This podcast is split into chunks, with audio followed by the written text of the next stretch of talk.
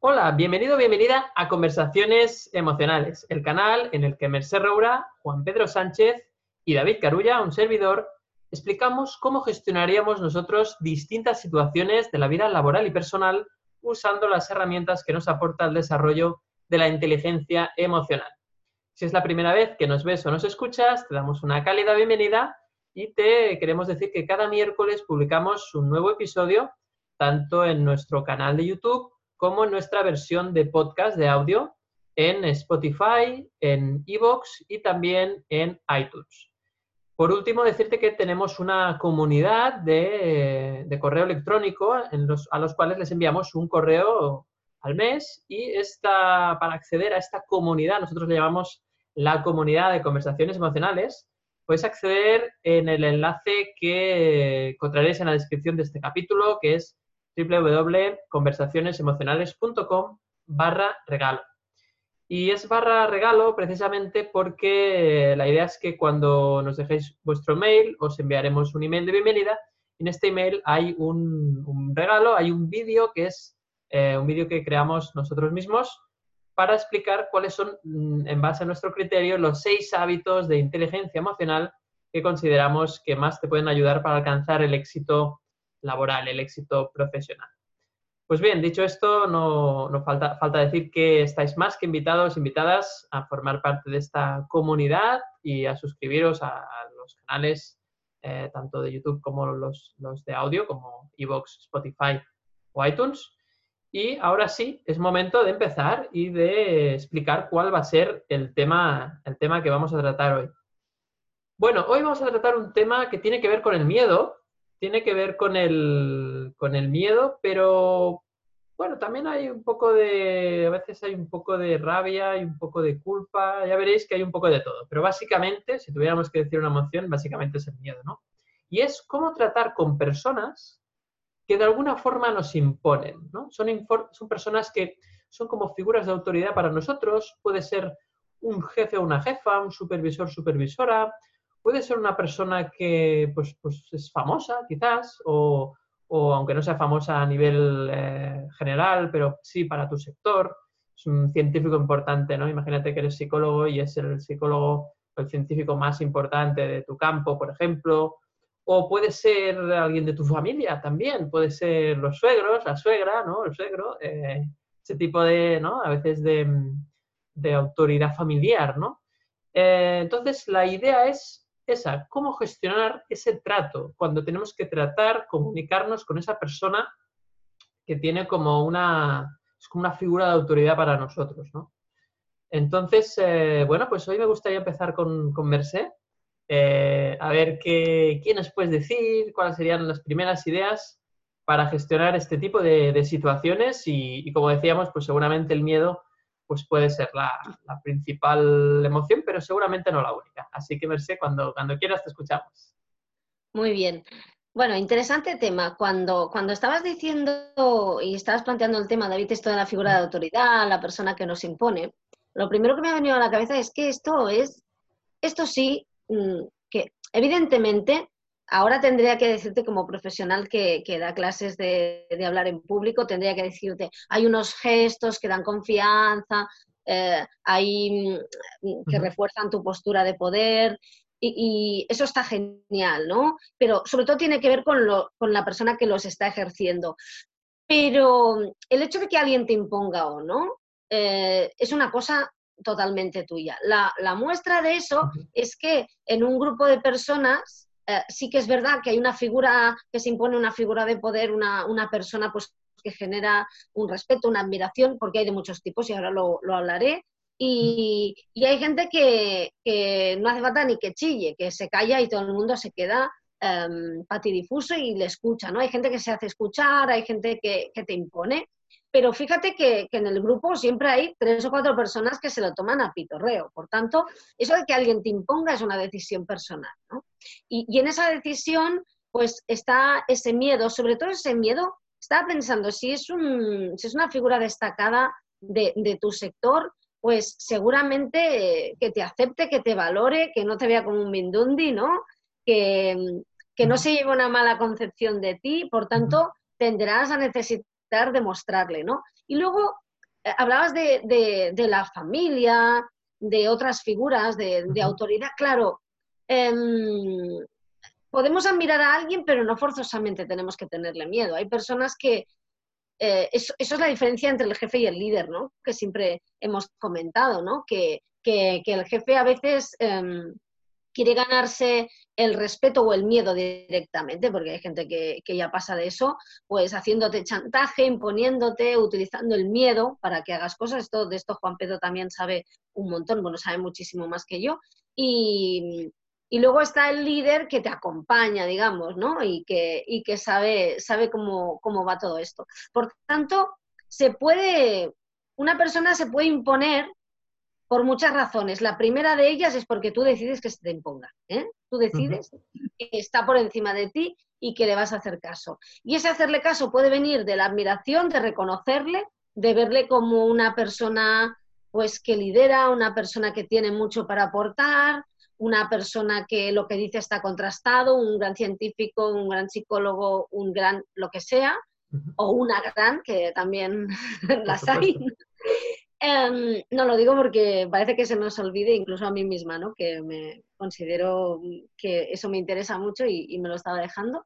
Y, pero puede ser que se nos imponga pues porque nos paga el sueldo, porque nos está como manipulando, porque nos está saqueando, porque nos está extorsionando. ¿no? Y eso también tiene un matiz importante, pero porque seguramente en unos casos tendrás miedo y rabia, en el otro tendrás miedo y, seguramente mm, será para no defraudar, en uno querrás demostrar, en el otro incluso puedes llegar a esconderte para que no te vea, ¿no? Porque hay gente que huye del jefe para, que no le vea y no le dé trabajo, ¿no?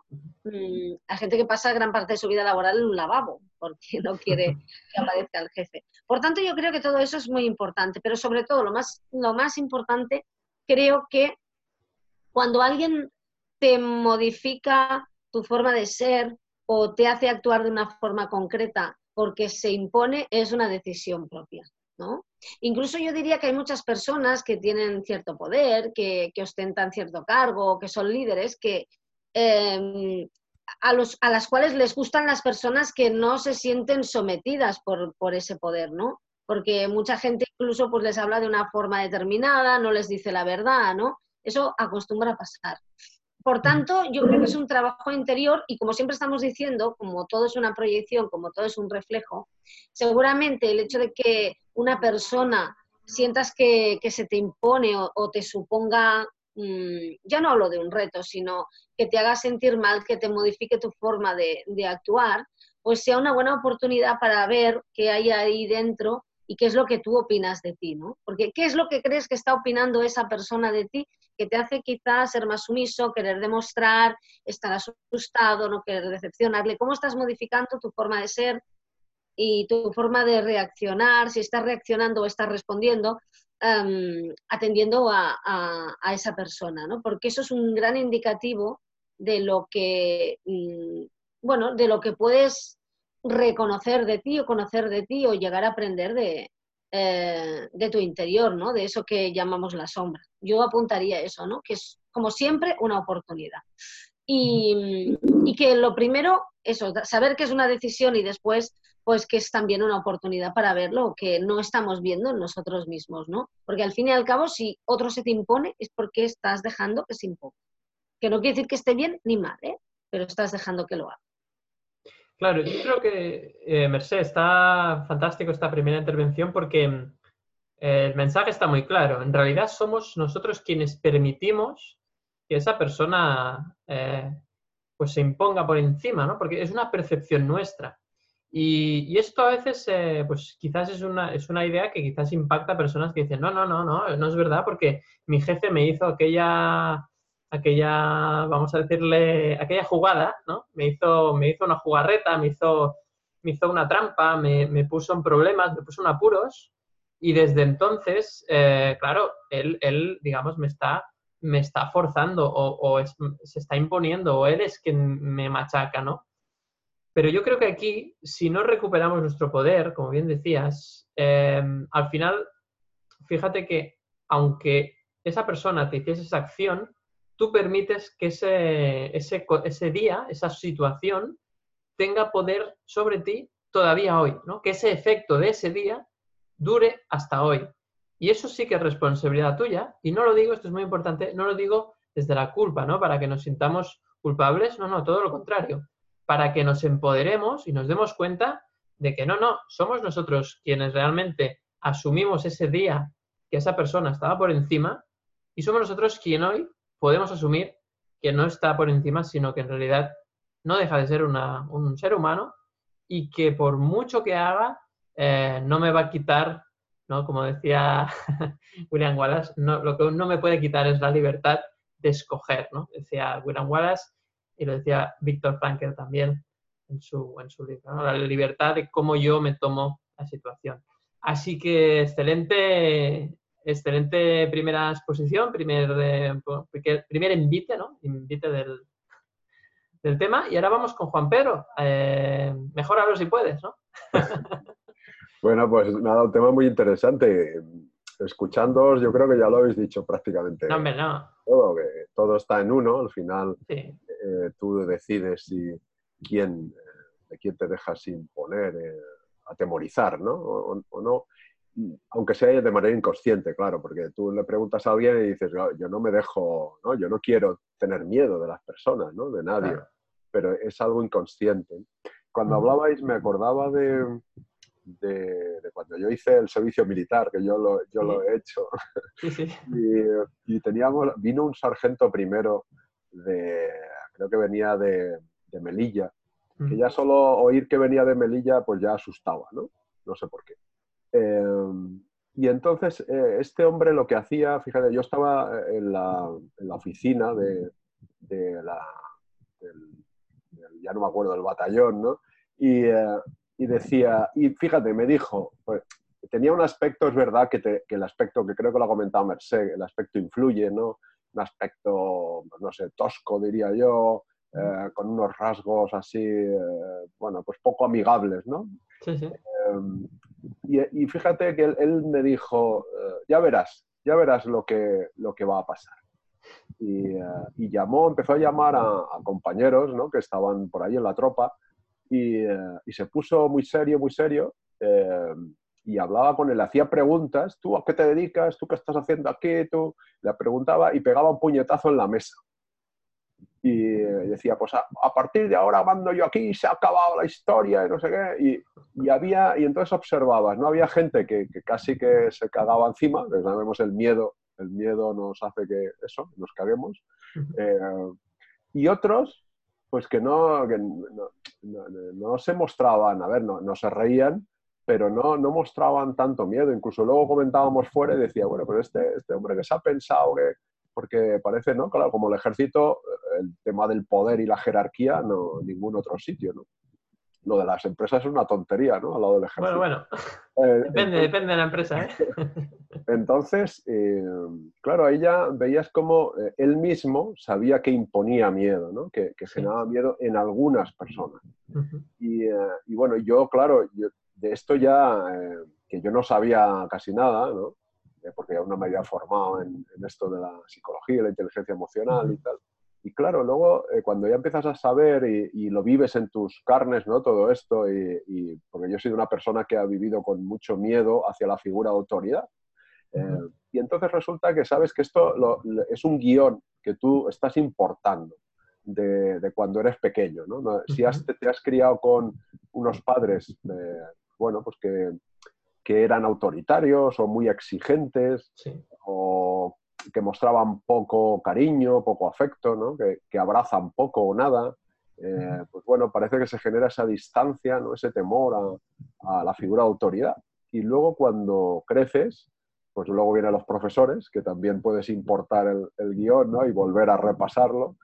Y, eh, y, luego vienen las empresas, ¿no? Claro, luego viene el, viene el trabajo y depende hay jefes y jefes, ¿no? Y jefas y jefas, y unos eh, transmiten eh, mm, de forma diferente ese, eh, o proyectan ese poder, ¿no? De manera diferente. Ya, ya te digo que el, el, tamaño de la persona influye, la voz influye, que estos días ayer hablaba yo de mi voz, ¿no? La voz influye, una voz grave parece que es de mayor autoridad. y los rasgos físicos, claro, si son más toscos o más, eh, más gruesos, ¿no? no sé.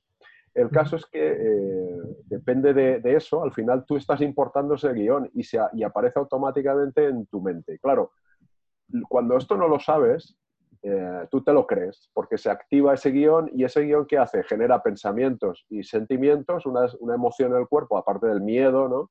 es una sensación física te, pueden temblar las piernas, se puede, puedes tener colitis, ¿no? te puedes ir al lavabo, como decía Merced, te puedes pasar la vida en el lavabo.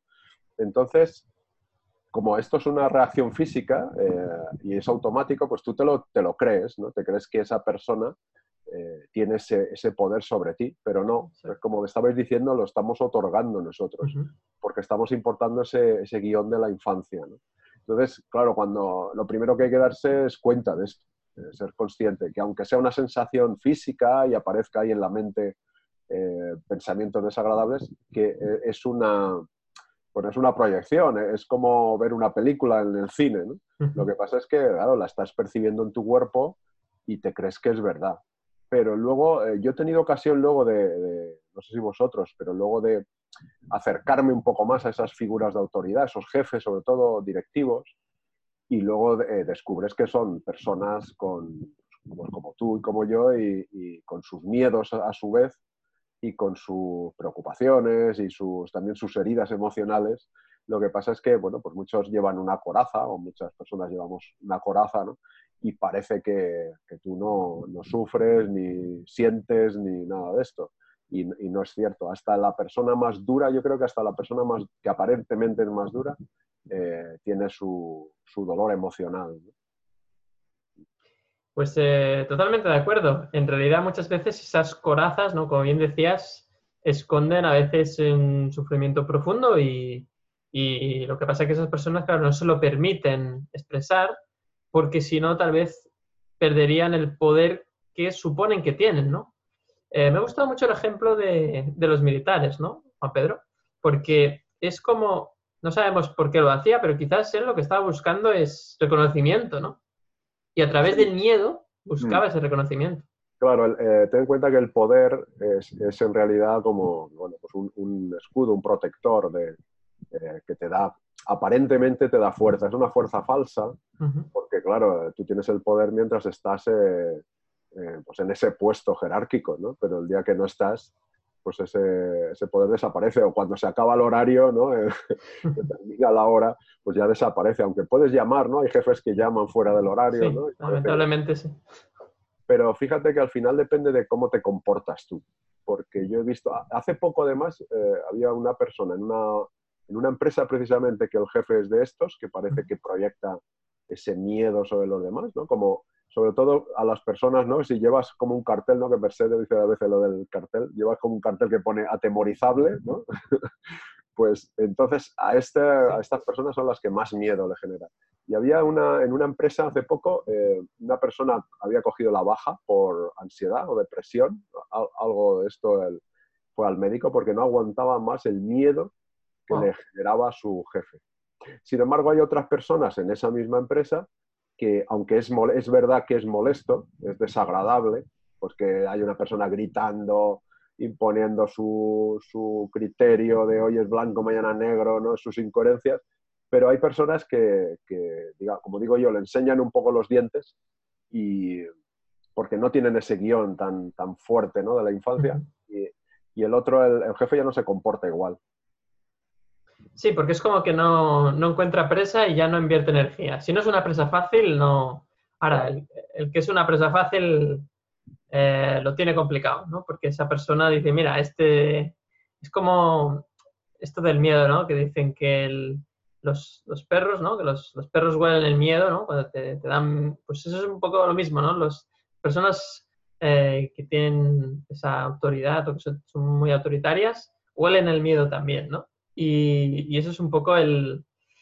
Bueno, es, es un juego en realidad. ¿eh? Yo creo que hay que verlo como un juego de, roles, sobre todo, creo que es un juego de roles básicamente. Y, y al final el tema es eh, dejar de, de identificarte con, con, esos roles y, y, actuar diferente, ¿no? Porque el problema es que, claro, cuando ya tienes un, un patrón, eh, muchas personas se quejan de que, bueno, es que yo, claro, soy así y, ya no me muevo de ahí, ¿no? Y ellos mismos se, se, meten en una, como en una prisión, una cárcel, en la, de la cual ellos mismos no se permiten salir. Es decir, no, es que yo soy el, yo soy el introvertido del grupo, entonces no me meto mucho y tal. ¿Por qué? Porque, porque alguna vez he levantado la voz y, me han caído palos, ¿no? Y, y a veces, eh, pues, es verdad que el propio grupo, pues muchas veces eh, es el que, ¿no? Sobre todo esto es, en, psicología social, ¿no? Pues eh, se habla de psicología de las masas y todo esto, ¿no? Y, en realidad es como, como que hay unos, unos patrones, ¿no? Hablan de, por ejemplo, el, este como un experimento, ¿no? Que, era de, bueno, de un mono, ¿no? Que eso es, el concepto de la cultura en las organizaciones, ¿no? Que eran un grupo de monos y, hay varios monos. Entonces, eh, hay una escalera y arriba hay plátanos, ¿no? Entonces, eh, el primer mono sube y los monos que hay abajo le, le dan de palos hasta arriba y, y entonces, claro, ya, ya no, ya no se sube ningún mono porque cada mono que sube los otros le dan palos. Entonces lo que, lo que, lo que hacen es que van quitando, van quitando monos de los, por ejemplo, si había cinco al principio, van quitando primero un mono, quedan cuatro y ponen uno nuevo. Entonces el nuevo sube y le dan de palos otra vez, ¿no? Y, así.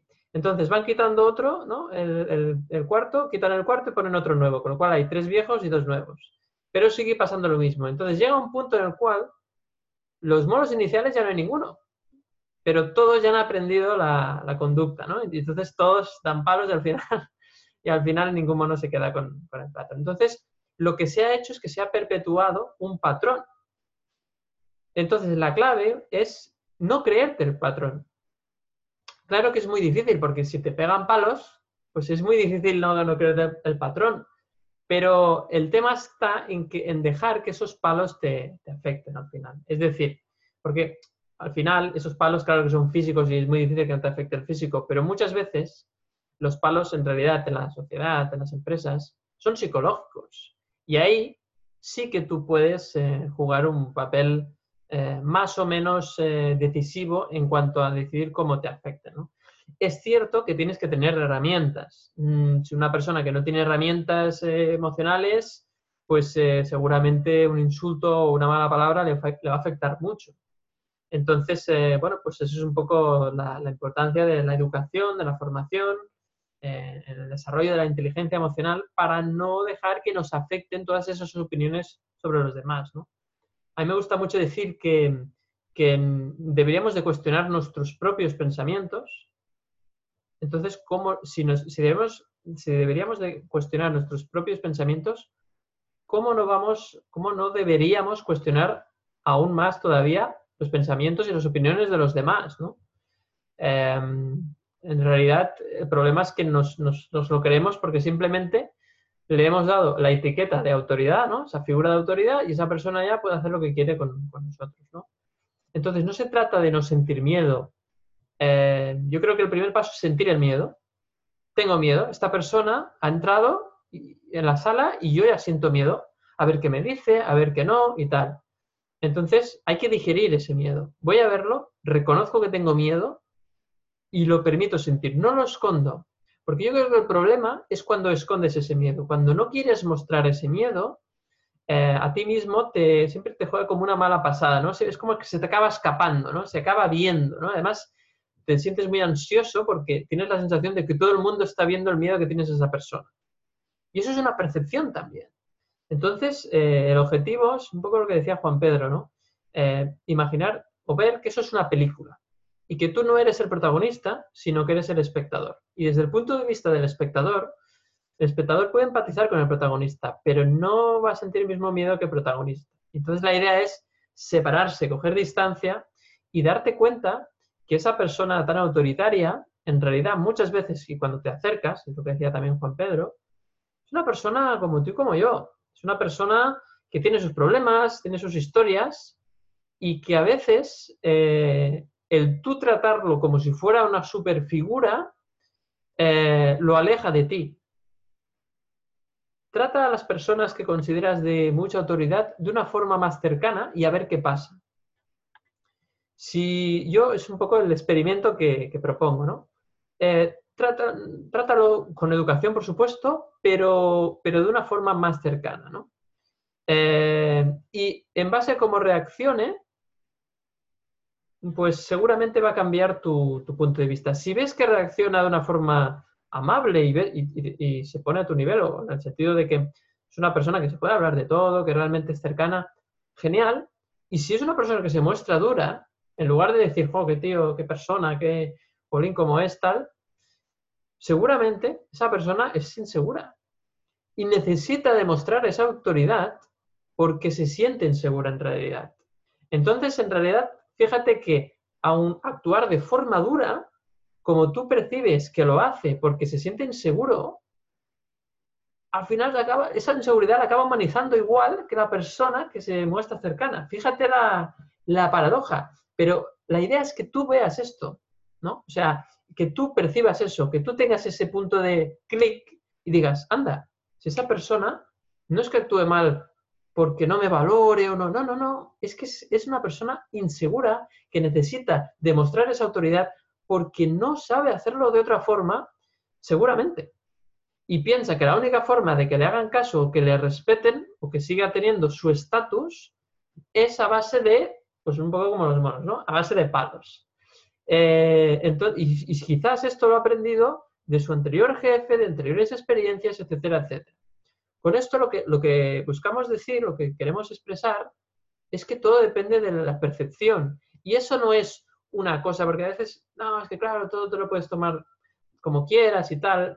No queremos entrar en ese discurso naif o happy flowers o de que todo es positivo. No, no, no.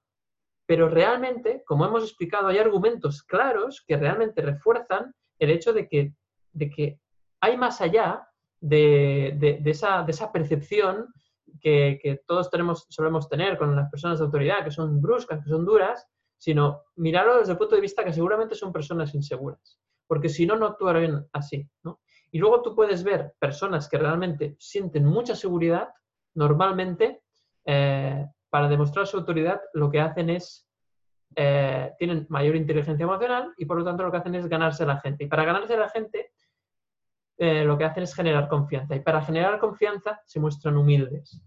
Por lo tanto, en realidad una persona que se muestra humilde y tiene un, cargo de autoridad es una persona que realmente va a ser más cercana y además se siente segura de sí misma. Así que os proponemos que a partir de ahora veáis así esas personas que se muestran más duras y seguramente cambiará vuestra percepción y vuestra relación incluso con esas personas.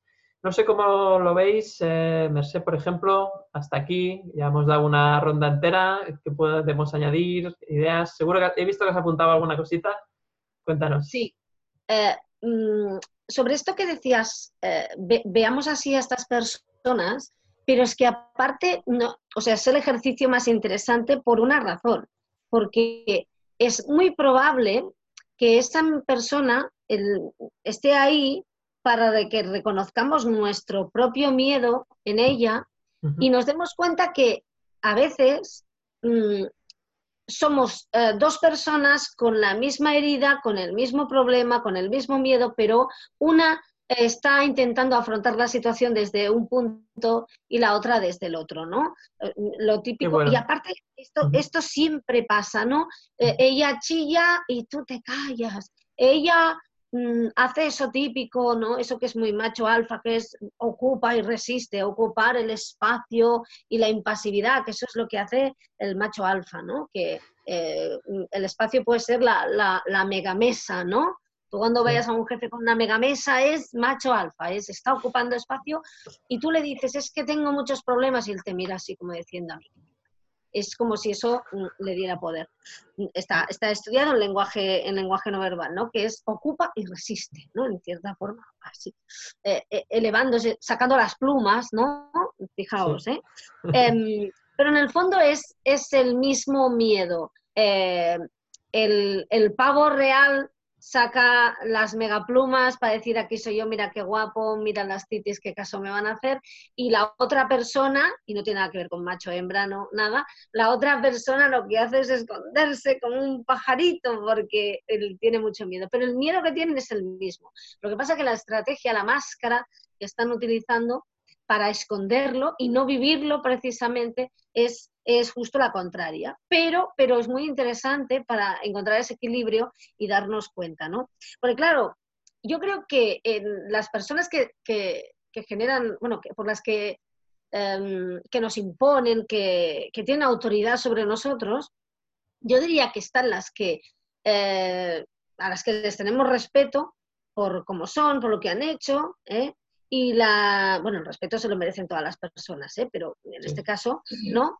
Y luego están las que como no pueden infundir este respeto, se decantan por el miedo, que es otra cosa. Es, eh, no, tú no me admiras, pero es que si no me haces caso ya vas a ver lo que, lo que voy a hacer, ¿no? Un poco el, señor militar de, Juan Pedro, ¿no? Este un saludo, bueno, iba a decir un saludo, pero aquí no sabemos si... Puede, romper filas, ¿cómo se llamaba? Eh, claro, Em, los dos casos son, son distintos. En los dos casos tienes que mirar en tu interior y bueno, lo de la ley del espejo, la parte interesante es que cuando ves algo hermoso en los demás también es tuyo, ¿eh? O sea, no solo la, la, porquería, ¿no? Antes hablabas de, del todo es positivo, happy flower, que es increíble, ¿no? Porque que está muy bien que todo sea positivo, ser optimista, pero por favor que eso no nos lleve, ¿no? Como tú apuntabas ya, ¿no? Que eso no nos lleve a pasar por encima ¿no? de, las cosas, porque el, peligro de, esta tendencia es mm, todo es positivo, me mm, estoy retorciendo por dentro, pero no voy a llorar. No, hombre, pues la tristeza es fantástica, ¿no? Conocerla, explorarla, sentirla. Es necesaria, exacto. Es, necesaria y hay que reconocerla porque yo diría que todo, más que todo es positivo, todo es todo es una oportunidad porque todo viene de, tu, de tu, basura, ¿no? Y, hay que aprovechar, y de la basura se aprovecha todo, incluso para decir lo que no quieres y lo que, lo que está ahí que todavía, que todavía no, has, no, has, no has limpiado, ¿no? Y mm, respecto al tema de la coraza, que para comprender al otro, es curioso porque, porque, mira, yo una de las personas con las que más conflicto he tenido mm, los últimos tiempos es una persona, y, creo que lo he comentado alguna vez, si me estás viendo, hola, ¿no? Eh, no, sé si se reconocerá, ¿no? Porque eso también forma parte de, de, la coraza, ¿no? Es una persona en la que yo he reconocido muchísimo mi miedo, ¿no? O sea, yo me he visto muy reflejada en esa persona, una persona pues que muy perfeccionista, que lo tiene que hacer todo, que lo tiene que hacer todo bien, que nunca hay suficiente, ¿no? Yo me he visto muy reflejada en eso y que mm, en lugar de vivir eso pues desde la humildad, pues mm, ha decidido pues que todo el mundo le hace sombra, que todo el mundo es un peligro, que todo el mundo ha venido a fastidiarla, ¿no? Y que eso que nos pasa a todos alguna vez, porque a mí también me pasa.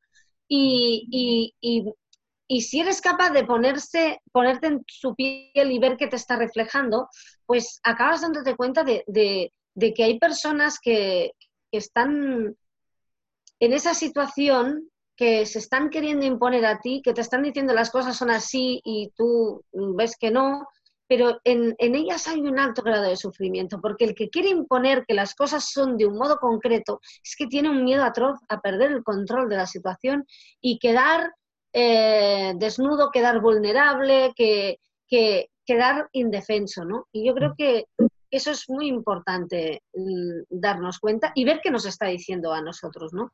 Em, y otra cosa, mm, a ver, ¿eh? ya sé que es muy difícil. Por ahí no sé si se oye, hay un camión que me está haciendo, es la persona esa que... Está haciendo, está haciendo bullying el camión, ¿eh? Sí, sí, va en camión, te has pensado que no lo sabía, o sea, pues ahí, no sé si un camión o una moto, pero hace el mismo ruido. Ya está, ya pasa. En todo caso, al final hay una cosa que decir que ya sé, ya sé que la gente me dice, es que es muy difícil, ya lo sé. Pero al final Mm, a no ser que te ponga una pistola aquí, ¿no? Mm, también puedes decidir decirle que no. Sí, es un poco lo que decíamos, siempre tienes la capacidad de decisión, incluso un trabajo, de dejarlo. Pero bueno. Sí, ya sé que es difícil, ya sé que la gente me dirá, hay gente que me dirá, tienes razón, porque yo en esto me he encontrado gente que me ha dicho, sí, sí, es verdad. Mm, lo típico que cuando acabas un trabajo hay gente que dice, ah, muy bien, ah, pues ahora te saldrá algo nuevo, más divertido, tal, porque a mí siempre me ha pasado. Y luego hay gente que dice, Dios mío, es un error, ¿qué vas a hacer? ¿no? y estas cosas pasan. Pues mm, cuando él o ella te chilla, te maltrata, también puedes decirle que no. Yo lo he hecho y te os sorprenderíais, seguramente hay mucha gente que lo ha hecho, sorprenderíais. Mm, hay un mundo detrás de eso, ¿no? Y hay veces que dices que no y dicen, ah, bueno, vale, bueno, pues nada, ¿eh? si acaso era una idea. Sí, no, no, no, es decir, que se, que, se, aflojan, ¿no? Que aflojan mucho el también está bien, también está muy bien intentar desde el respeto a ver, mm, porque hay gente que, que, chilla mucho, que intenta imponerse mucho, pero es muy de pacotilla, ¿eh? lo digo con todo el cariño, ¿no? Y, y, te das cuenta de que, como antes tú decías muy bien, y esto lo puedo certificar, porque yo he estado años teniendo fobia y pánico a los perros, a los que les deseo lo mejor, pero me daban pánico. Y, yo entraba en un lugar donde había un perro y el perro iba zasca, Marcel, ay, o sea, olisqueaba, a ver si era un perrito pequeñito, no, ¿no? Pero, o sea, el, el, pitbull mm, me miraba fijamente, cruzaba la sala, cruzaba la calle, me veía, iba, voy a devorar a Marcel. Bueno, no me devoraba, por suerte, ¿eh? Em, y, es verdad, a la que no les tienes miedo, ahora cruzo por la calle, está el pitbull y no me ve, ¿no? No me detecta, porque, porque yo, pues ya no, bueno, por suerte, pues superé ese pánico, no quiere decir que si veo un perro ahí que lleva un collar donde pone asesino, no me dé miedo, evidentemente, pero, pero es que esto es verdad. Lo digo porque mm, a lo mejor, a lo mejor Mm, se puede ir templando la situación, decirle, mira, yo te entiendo, sé que tal, pero mm, hoy no lo veo posible por tal, tal, tal, tal, tal, ¿no? sin ser desde el miedo. Y a ver qué hace el pitbull, bueno, a ver qué hace la persona, ¿no? a ver qué hace desde aquí saludos a los pitbulls, que hay pitbulls maravillosos, ¿eh? es un ejemplo de perro. los pues, pitbulls humanos también, ¿verdad? sí. O sea, ¿eh? a lo mejor el pitbull es, mm, iba a decir un chihuahua, pero he visto algunos bastante chillones, ¿eh? pero a lo mejor el pitbull es un Yorkshire, ¿no? Y el Yorkshire es un pitbull, ¿no? O sea, también está bien hacer, yo lo que llamaría es un poco de gimnasia para ver hasta mm, con el músculo este, a ver si realmente eh, es tan fiero el león como lo pintan, ¿no? Porque a veces nos sorprenderíamos y la otra persona se crece ante el miedo ajeno. Pero si tú no le muestras tanto miedo, resulta que en todas las empresas hemos visto, y antes lo habéis dicho, gente que le chilla a Pedro, pero no le chilla a Paco ni, ni a Pepa. y, es, el mismo, ¿no? Pero a uno le trata de una forma distinta que a otro, ¿no? Será porque cree que puede. Claro, en ese sentido es muy importante esa primera impresión, ¿no? O esas primeras impresiones, ¿no? Eh, y, quizás esto es un poco lo que decía Juan Pedro, ¿no? Que eh, ese militar o ese sargento eh, lo que buscaba era a ver cómo reaccionaba la gente ante una primera impresión fuerte. Entonces ahí detectaba por dónde quería pinchar y podía ver que había cinco que eran que ya estaban totalmente, pues tenían, sentían mucho miedo y entonces decía, bueno, pues cuando necesite saber información o cuando necesite apretar a alguien, pues, eh, o, dar ejemplo o imponer órdenes, pues empezaré con ellos y así ya tengo trabajo hecho. Eh, sí, sí, totalmente de acuerdo, Merced.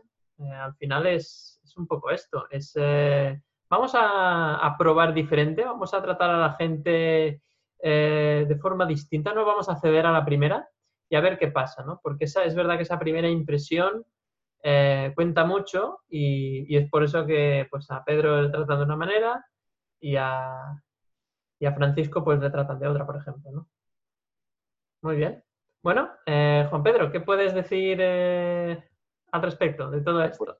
No, a ver, quería aclarar un poco la diferencia de esto que estáis diciendo, ¿no? De la persona, me parece que nos hemos centrado un poco en el jefe, ¿no? La persona que grita, que trata así un poco... Mm con, malas maneras, ¿no? Aparentemente.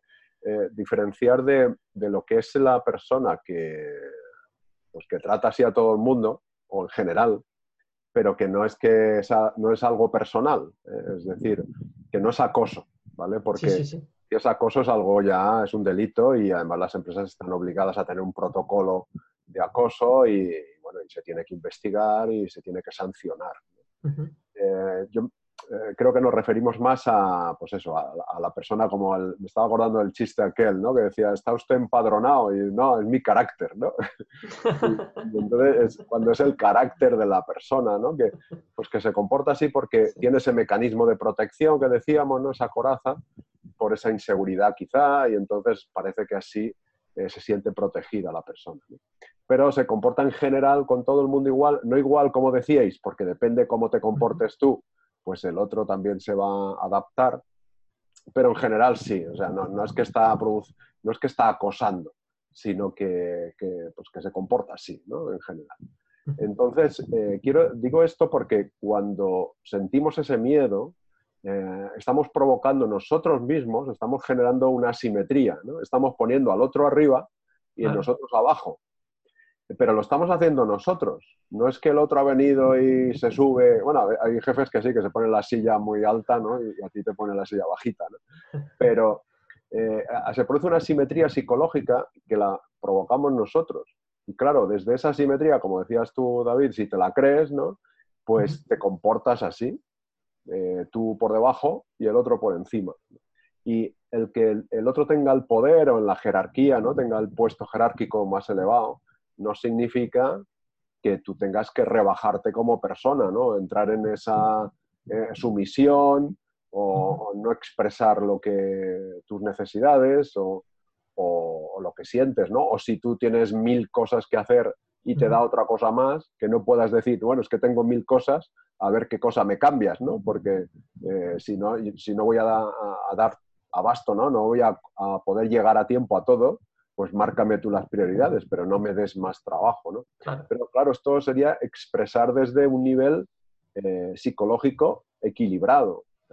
Saber que el otro es una persona como yo y, yo también, y, y, es como decíais, ¿no? Es un juego de roles. Entonces, eh, respetando, eso sí, con respeto, no con miedo, pero sí con respeto, eh, bueno, yo, yo hago mi trabajo y, el, y tú haces el tuyo, ¿no? y cada uno tiene unos roles diferentes.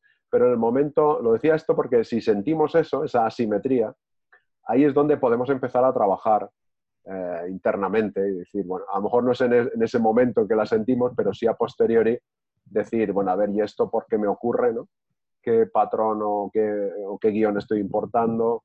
Eh, por qué le pongo por encima y yo por debajo, porque no hay, seguramente encontraremos una creencia eh, irracional. ¿no?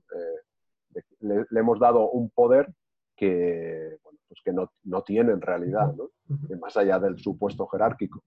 A ver, que, que, no hace falta, nos hemos centrado en los puestos jerárquicos, pero como decías tú, David, puede ser también con la pareja, con los suegros, o con quien sea. ¿eh? Exacto, vamos a hablar un poco de, esto, ¿no? ¿Qué pasa cuando, muy bien, cuando, por ejemplo, pues nos impone la pareja o, alguien de, nuestra familia, por ejemplo, pues el suegro o la suegra, ¿no? ¿Cómo, ¿Cómo, gestionamos eso, Juan Pedro? Porque claro, ahí ya no es un tema jerárquico, es... Claro, es, pero fíjate que se produce el mismo efecto. Eh, se, se, está activando un guion de, nuestra historia en el que le estamos otorgando, esa, estamos provocando esa simetría y estamos otorgándole a, la otra persona, pues quizá porque nos recuerda a una figura de autoridad. Igual nos recuerda a nuestro padre o a nuestra madre. Porque, a ver, nuestra pareja nos puede recordar a nuestro padre o nuestra madre y, otorgarle esa, esa, autoridad. Y entonces ya está, ya, ya has generado esa simetría y entonces ya te comportas tú, pues, pues eso, dándole ese poder y tú actuando con sumisión, por ejemplo y, la, clave está en que si sientes ese miedo, eso, eso no es normal. No, no, a ver, que tu pareja o tu suegro, tu, un amigo o quien sea, no tiene ese poder. Eh, eh, sois iguales. además, en la pareja ya lo dice, pareja de pareja viene de parejo, ¿no? de, igual, de iguales, si somos iguales. Entonces, si tú le estás dando ese poder, si sientes ese miedo, es porque le estás dando ese poder, estás generando esa asimetría y eso es una cosa tuya no es del otro. Entonces, deja, lo primero que tenemos que hacer es aceptar que es nuestro y dejar de culpar al otro diciendo que es que si es superior, prepotente. que igual sí que lo está haciendo, pero es un altavoz de, nuestra propia, eh, nuestro propio guion ¿no? interno. Claro. Es como que hemos comprado esa actuación, ¿no? Hemos comprado ese papel que hace el otro para nosotros mm, y, encima, fíjate que cuando tú acusas al otro, eh, dejas, abandonas a tu suerte tu propia responsabilidad sobre la situación. Mm. Y aquí está un poco el tema, ¿no? ¿Qué pasa cuando abandonamos esa responsabilidad? Al final, bueno, esto Merced sabe más, ¿no? Pero al final vamos a lo mismo, de que no nos queremos lo suficiente, ¿no? La autoestima. Y, y entonces ya estamos creyendo que el otro vale más. Sí, por, exacto, Juan Pedro, porque hay, hay un tema que es, eh, como bien decías, la, la, percepción del valor, ¿no? Primero del valor propio y luego del valor ajeno. Y, el problema es que a veces a estas figuras de autoridad les aportamos un mayor valor que nosotros. Entonces, claro, como nosotros aportamos ese valor mayor a los demás eh, respecto a nosotros, aceptamos ser pisados. Es como que validamos que nos, que nos maltraten eh, o incluso que ya casi como que lo estamos buscando para confirmar la regla o el patrón que mm. nosotros hemos percibido, que estamos percibiendo. Y eso, claro. Sí, eh, nos, solemos quejar, por ejemplo, de que nos desvalorizan, el otro nos desvaloriza. Sí, muy bien. La paradoja es que nos estamos desvalorizando nosotros. Exacto. Y el otro hace de espejo, ¿no? Decimos. Claro. Y eso pasa mucho, especialmente en la pareja, ¿no? Es que no me valoras, es que ya no me respetas, es que tal. Eh, claro, eso es muy habitual. Y, a veces el problema es que eres tú mismo quien no te valoras. Y, el otro te está haciendo de espejo, en realidad, como bien decías. Pero claro, em, al final, pues lo fácil que es, pues que eso siga así y que tú, pues, eh, con tus amistades, que mira a mi pareja, es que no me valoras, que me maltratas, que tal. Eh, entonces, a veces hay que ver un poco, eh, evidentemente, que está mal que esa persona maltrate psicológicamente, ya no digamos, obviamente, físicamente, pero eh, el maltrato psicológico obviamente también está mal, pero cuidado porque quizás, eh, quizás lo estamos permitiendo, ¿no? Y, a veces cuando ya es una cosa que, se habla y que ves que no hay solución, pues ahí está claro que hay que, cortar y, hay que irse por pura supervivencia, ¿no? Porque al final eh, vivir mucho tiempo en una, en una situación de maltrato psicológico te, anula como persona y luego cuesta mucho más em, pues, recuperarse ¿no? en ese sentido. Eh, no sé si querías añadir alguna cosa, Mercedes, respecto a este tema de la autoestima. Creo que es interesante también que nos aportes tu punto de vista. Mira, eh, yo, lo, yo lo que quería añadir es que justo sobre este tema, el otro día mm, leía en redes que decía, es que claro, ahora resulta que si el otro te está tratando mal, no habla de maltrato físico, del tema del maltrato, ¿eh? bueno, psicológico eh, y físico van juntos. Todo ¿eh? es maltrato en realidad, sí, sí. Todo es maltrato, o sea que no quito hierro, ¿no? Y decían, claro, como ahora representa que tú lo permites, pues claro, la víctima no es ni siquiera la víctima, ¿no? Y, claro, la víctima es la víctima. Sí, la víctima es la víctima. Y la persona que maltrata es ultra responsable de maltratar. yo siempre lo digo, es responsable de sus actos Correcto. y a la cárcel, si tiene que ir a la cárcel o lo que tenga que hacer, se denuncia y tal. Sí. Lo que pasa que eh, eso que es necesario, como tú decías, pues te vas, es, ultra necesario, evidentemente. Pero luego, eh, nosotros a esa persona no la podemos cambiar, ¿no? Claro. Eh, y os voy a decir algo más. Es que aunque pudiéramos cambiarla, que es absolutamente imposible, pero si la pudiéramos borrar y dibujar de nuevo, cosa que es un acto mm, de Dios, digamos, si es que existe, ¿no? Em, eso tampoco nos solucionaría una parte importante del problema, que es lo que tú estabas diciendo, de yo también me tengo que preguntar qué me ha llevado a permitir eso. Por favor, no como culpable de nada, absolutamente no culpable de nada, porque eh, me pongo minifalda cuando me da la gana y eso no quiere decir que sea violable, eh, me visto como me da la gana, soy como quiero y eso no me hace maltratable, por favor, nada culpable. Pero, pero, si alguien te dice mm, que eres una mierda, con perdón de la expresión, y tú te lo crees, esa persona está muy mal, te está maltratando. Si es tu pareja, está muy mal, te está maltratando. Cierra la relación. Pero luego analiza, no porque le has permitido que te llame mierda, porque, a ver, te lo puede llamar en cualquier momento y tú no eres responsable de sus actos. Analiza por qué te lo has creído. Exacto. Muy bien. Mira adentro, o sea, ya no porque lo has permitido, porque, porque si una persona llega a casa con ganas de matar a alguien y le arrea hasta matarla, que pasa muy a menudo y parece que no pase nada, ¿eh? al final eh, eh, van cayendo y es terrible. Pero no porque lo has permitido, porque tú no puedes controlar a esa persona, pero em, cuando alguien te dice mm, algo sobre ti, y ahora vuelvo al jefe, a quien sea, y tú te lo crees, mm, hace falta un trabajo interior con un profesional, a poder ser, para entender por qué te lo has creído y qué hay dentro de ti. Y luego esa persona, depende de lo que haya hecho, denuncia a la cárcel, fuera, adiós, nada, ni agua. Pero, pero mira en ti, porque eso es lo que evitará que vuelva a suceder, ¿no? Y es lo, eso es lo que te rehabilitará de verdad. O sea, no, claro, es que mm, que la otra persona cumpla con lo que tiene que hacer porque es responsable de sus actos es fantástico, es lo que tiene que pasar y si puede ser antes de que lleguemos al extremo, por favor, estaría muy bien, ¿no?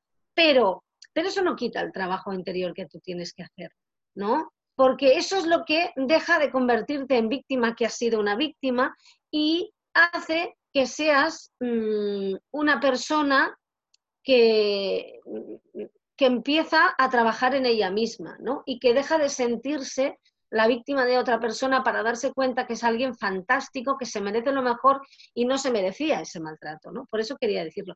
Porque es que eh, no, son dos cosas que se excluyan. El trabajo interior yo creo que tienen que ir en paralelo, ¿no? O sea, mm, no, y, lo digo en este caso y lo digo en, en, cualquier caso, ¿no? Em, si tú si tú estás en un trabajo y, tu jefe no te trata bien, pongamos que es a ti, ¿eh? aunque puede ser en general, ¿eh? pero no te trata bien, por un lado, pues está muy bien, a lo mejor tienes que ir de ese trabajo porque es intolerable estar en un lugar donde no te tratan como un ser humano y como te mereces, sí, pero, pero si cada vez que te insultaba te hacía daño, mm, piensa por qué te estabas creyendo que tú eras mm, lo que él te decía. Nada, o sea, plantéatelo, plantéate esa situación, porque, porque eso sí que forma parte de tu trabajo, eso sí que lo puedes cambiar. A tu jefe no le puedes cambiar. A tu jefe y, o jefa o a todas esas personas que van por el mundo pisando a los demás, no les podemos cambiar. Es que si se pasan, les metemos en la cárcel, ¿no? Les juzgamos y si es necesario van a la cárcel. Pero, pero no les podemos cambiar, ¿no? No les podemos cambiar pero nosotros sí que nos podemos cambiar. Por tanto, de lo que podemos ocuparnos, nos ocupamos, ¿no? Y eso no, no, no quita que sea complicado, ¿no? O sea, que lo digo y parece fácil, pero, pero realmente es muy complicado porque al final, al final, em, todo forma parte de, un poco de, ese, de ese mapa de lo que tiene que ser la vida que nos vamos construyendo cuando, cuando somos pequeños, ¿no? Que, esas creencias, esas directrices de lo que es tolerable, lo que no. Y, y, a lo mejor es un buen momento para, con, la gente que nos encontramos, con las situaciones, con todo lo que vemos, con nuestra percepción, nos podemos ir haciendo una idea de, cómo es el dibujo de nuestro mapa, ¿no? De a dónde nos lleva nuestro mapa. Y, todo esto son oportunidades pues para, darnos cuenta de cómo es, de cómo es, para borrarlo, para corregirlo y a lo mejor pues hace falta coger el mapa y hacerlo trizas y decir pues me voy a dibujar uno nuevo porque este me está llevando a, la porquería, ¿no? Digamos, un poco. Que, lo, insisto, mm, el que chilla, el que maltrata, mm, es responsable de sus actos, ¿no? Pero es que no le vamos a cambiar. Por tanto, ¿qué podemos cambiar? La percepción que tenemos nosotros cuando nos chilla y nos insulta de que somos chillables e insultables, ¿no? Y, de, y, eso es lo que sí podemos cambiar, eso es lo que sí que podemos trabajar, ¿no? Sin sentirnos culpables de nada, absolutamente. Pues totalmente de acuerdo, Merced. Fíjate que eh, recuerdo que hicimos otro capítulo eh, que hablábamos sobre, creo que es el capítulo 35, que era cómo gestionar tus emociones cuando te sientes pisado por otra persona que es un capítulo que sería un tema complementario a este, Y la diferencia está en que la persona de autoridad, de autoridad o la persona, esta persona que te impone, en realidad no tiene por qué eh, haber reaccionado mal ninguna vez. ¿no? Es decir, hoy en el capítulo pues hemos hablado un poco de las dos vertientes.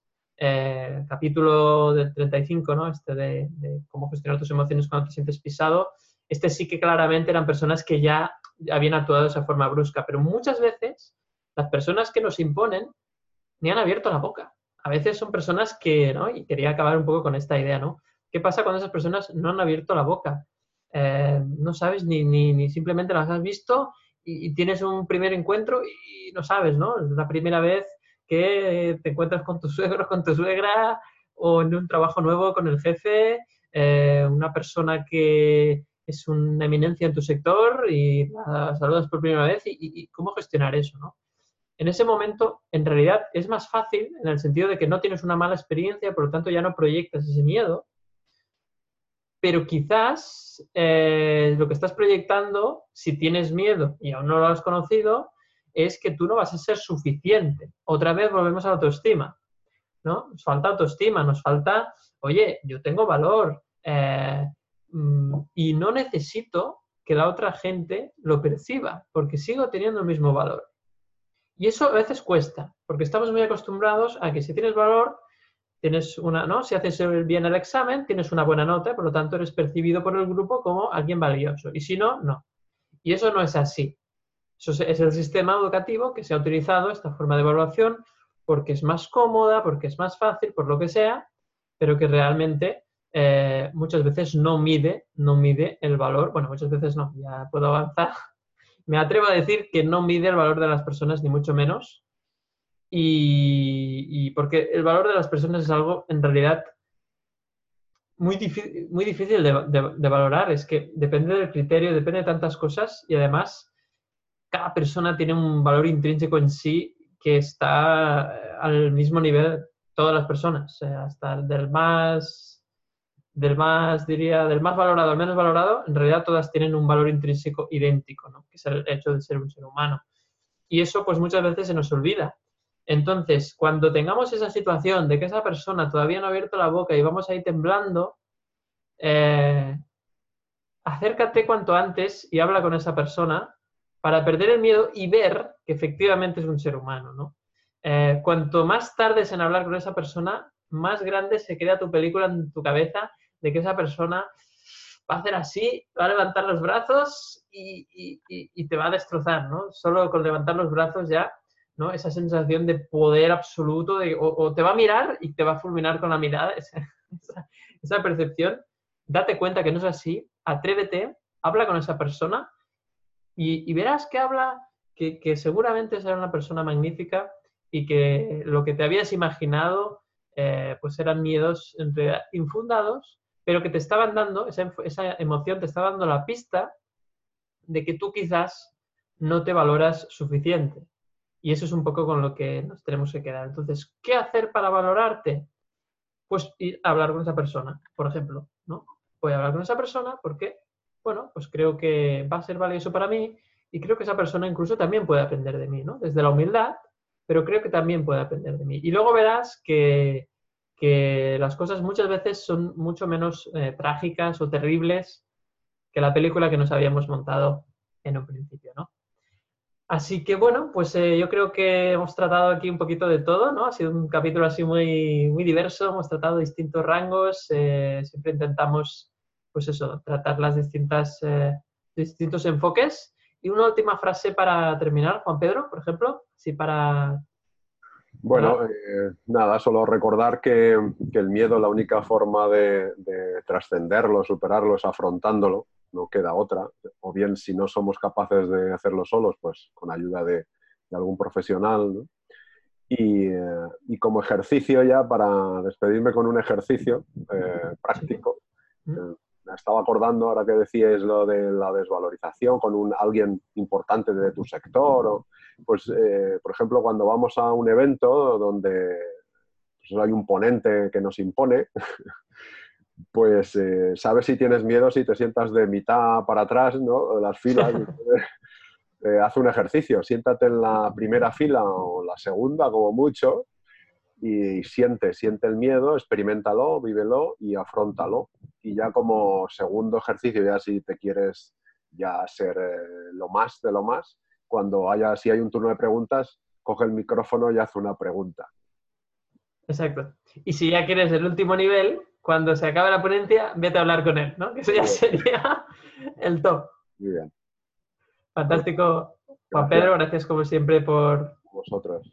por aportar valor y aportar la voz, ¿no? Como bien decías, aportar la voz, esa voz potente en conversaciones emocionales y estamos como siempre encantados de, contar contigo y hacer este, este trío emocional. Fantástico. Bueno, Merced, cuéntanos una última frase así para cerrar. Bueno, pues mira, dos cosas. La primera era que yo creo que el ejemplo del perro que has insistido al principio, yo lo he cogido porque lo utilizo muchas veces, es muy bueno porque eh, en todo esto que hablábamos, eh, a ti te da miedo el perro, y lo digo porque yo lo he vivido. Y el perro puede ser muy ladrador, nada mordedor, muy mordedor, o, ni siquiera ni una cosa ni la otra. O sea, nos da miedo el perro, ¿no? Lo digo porque aparte el ejemplo del perro sirve para los que quieren imponerse y para los que imponen sin querer, digamos, ¿no? Para las personas admirables y para las personas que quieren infundir miedo. O sea, tú no sabes si el perro te muerde. Si el perro te muerde, evidentemente, pues fuera mm, nada perro, ¿no? O sea, mm, alejas a tu vida, mm, alejas de tu vida a ese perro. Pero independientemente de esto, tienes que, curar tu miedo a los perros. Tienes que descubrir por qué pensabas que el perro te iba a atacar, incluso antes de saber que, pudiera o no ser peligroso, ¿no? Yo creo que ahí, se entiende mucho. Y acabo con una imagen, no sé si la gente la tendrá, a mí se me quedó muy marcada, de esa película Oficial y Caballero, por, mm. eso por los militares, que mm. al principio que el, oficial que, les toca oficial americano que empieza a preguntar a los jóvenes, ¿de dónde eres? Y le dicen, no sé, me voy a inventar, de Wisconsin. Pues debe ser una vaca o no sé qué más, no sé qué decía, porque allí solo hay vacas y tal, ¿no? Y, y, todos se sentían, se veían los jóvenes ahí, reclutas, que se notaba que se sentían destrozados, que no soy nadie, tal. Bueno, pues al final de la película vuelve a pasar una escena similar en la que el, el, eh, instructor eh, vuelve a repetir exactamente las mismas frases a los, a los nuevos reclutas y, a mí me quedó la idea de, ah, o sea, no eran una mierda aquellos, son todos una mierda, o sea, nadie es una mierda y no era nada personal, sino que es su forma de, entrar a saco, ¿no? Y muchas veces pasa eso, tú te lo tomas como personal y, la persona que lo dice pues tiene una plantilla, ¿no? Y, la utiliza y tiene un guion y, y, lo va repitiendo, ¿no? Y realmente nada personal, y, digamos que la, porquería estaba en él y es él el que va haciendo de ventilador y a ti te ha tocado y te resuena por algo, ¿no? Pero básicamente, mm, si podéis revisar la escena, revisarla porque creo que es, que es divertida y habla mucho de este, de este tema, ¿no? En realidad le damos un valor a las palabras de los demás y luego descubrimos que, que eran una tapadera, que era una coraza, eh, que eran mentira y que eran un guion que repiten cada vez para no sentirse tan tristes, tan pequeños, tan diminutos, tan solos y, no tener tanto miedo, ¿no? Pues sí, eh, muchas veces realmente eh, todos son un poco corazas, ¿no? Y, la gente que, a veces es tan dura, en realidad se siente súper vulnerable, usa esa coraza, y, pero gracias a, a ese comportamiento aparentemente pues, negativo o perjudicial, en realidad te está dando una pista de que si te afecta es porque no te, no te quieres a ti mismo, ¿no? Entonces, pues sí, en realidad todo es útil, pero la idea es aprender, eh, no sé si rápido, pero aprender eh, sin sufrir demasiado, ¿no? Es decir, cuando tú aprendes, em, muchas veces esa comprensión hace que ya no juzgues y dejas de sufrir, ¿no? Entonces el objetivo en realidad es, yo creo, el aprendizaje, ¿no? Y, el aprendizaje comporta, pues, sufrir menos, ¿no? Porque ya no te aferras tanto a, las situaciones, ya no, ya no las sufres, sino pasas a vivirlas, ¿no? Pero obviamente para eso, pues bueno, debemos hacer un aprendizaje y pues por eso un poco pues intentamos dar esos puntos de vista distintos en cada situación aquí en conversaciones emocionales. Bueno, pues ahora sí, ya llega el turno de despedirnos. Como siempre, hasta el próximo miércoles y esperamos que no faltéis a la cita. Un saludo.